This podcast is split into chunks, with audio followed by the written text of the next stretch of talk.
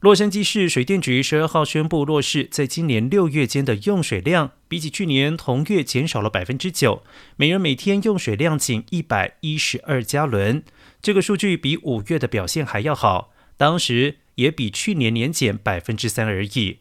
部分原因是来自于洛市更为周延的查核。六月份合计开出四十九张住宅与商业区的处分书，多数只是初犯者的通知，但有些则是屡犯而被罚款。